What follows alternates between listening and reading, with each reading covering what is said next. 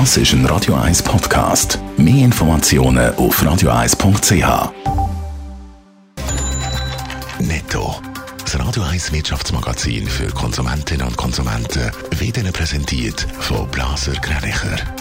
Wir beraten und unterstützen Sie bei der Bewertung und dem Verkauf von Ihrer Liegenschaft blasergreinicher.ch. Naldi geht Dave Burkhardt. Die Schweizer Börse SIX verzeichnet im Pandemiejahr 2020 einen Gewinnsprung. Laut Mitteilung bleibt unter dem Strich ein Betriebsertrag von 1,4 Milliarden Franken. Das ist ein Plus von über 20 Prozent. Gründe dafür sind die Übernahme von der Madrider Börse und eine überaus höhere Handelsaktivität an der Börse im Corona-Jahr.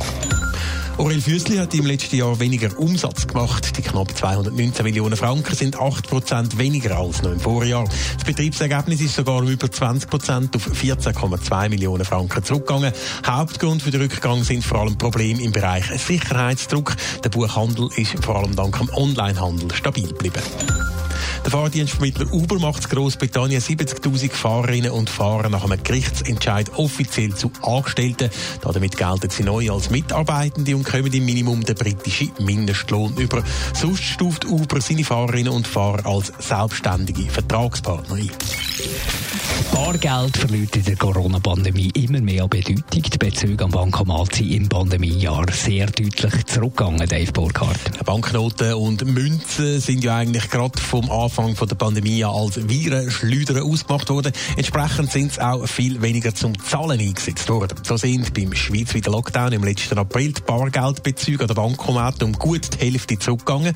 Bei den Zahlungen mit Debitkarten sind es 30 Prozent gewesen. Die Kartenzahlungen sind dann im Laufe des Jahres zwar wieder angestiegen, die Bargeldzahlungen die bleiben, oder Bargeldbezüge besser gesagt, die bleiben im Keller über das ganze Jahr 2020 sind Transaktionen an den Geldautomaten bis zum Jahresende knapp ein Viertel unter Vorjahr geblieben. Bargeldabhebungen sind also nicht mehr so gefragt, das dürfte so bleiben. Ja, davon geht der Finanzchef vom Finanzinfrastrukturbetreiber Six aus. Im Interview mit AWP geht er nicht davon aus, dass das Abheben von Bargeld wieder auf Vor-Corona-Niveau steigen wird. Anders gesehen ist mit den Transaktionen bei den Debitkarten aus. Dort gibt es einen Trend Richtung Mobile Payment. Aber auch andere digitale Zahlungslösungen sind im Corona-Jahr rasant gewachsen. Allen voran zum Beispiel da der Service äh, Twint. Aber auch digitale Rechnungen sind auf dem Vormarsch. E-Bill-Transaktionen haben im letzten Jahr um 60 Prozent zugenommen. Netto, das Radio 1 Wirtschaftsmagazin für Konsumentinnen und Konsumenten.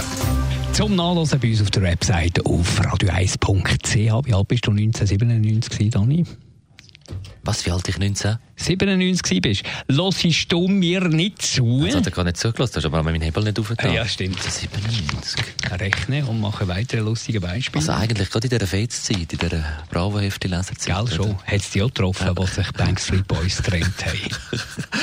Nein. Hast du auf ich Bravo also Hotline Nein, ich war eher der Bravo Sporthefte-Leser, aber ich habe dort das Pause dort mal abgehängt. Für alle Kinder von den 90er Jahren haben wir Backstreet Boys. I'll never break your heart.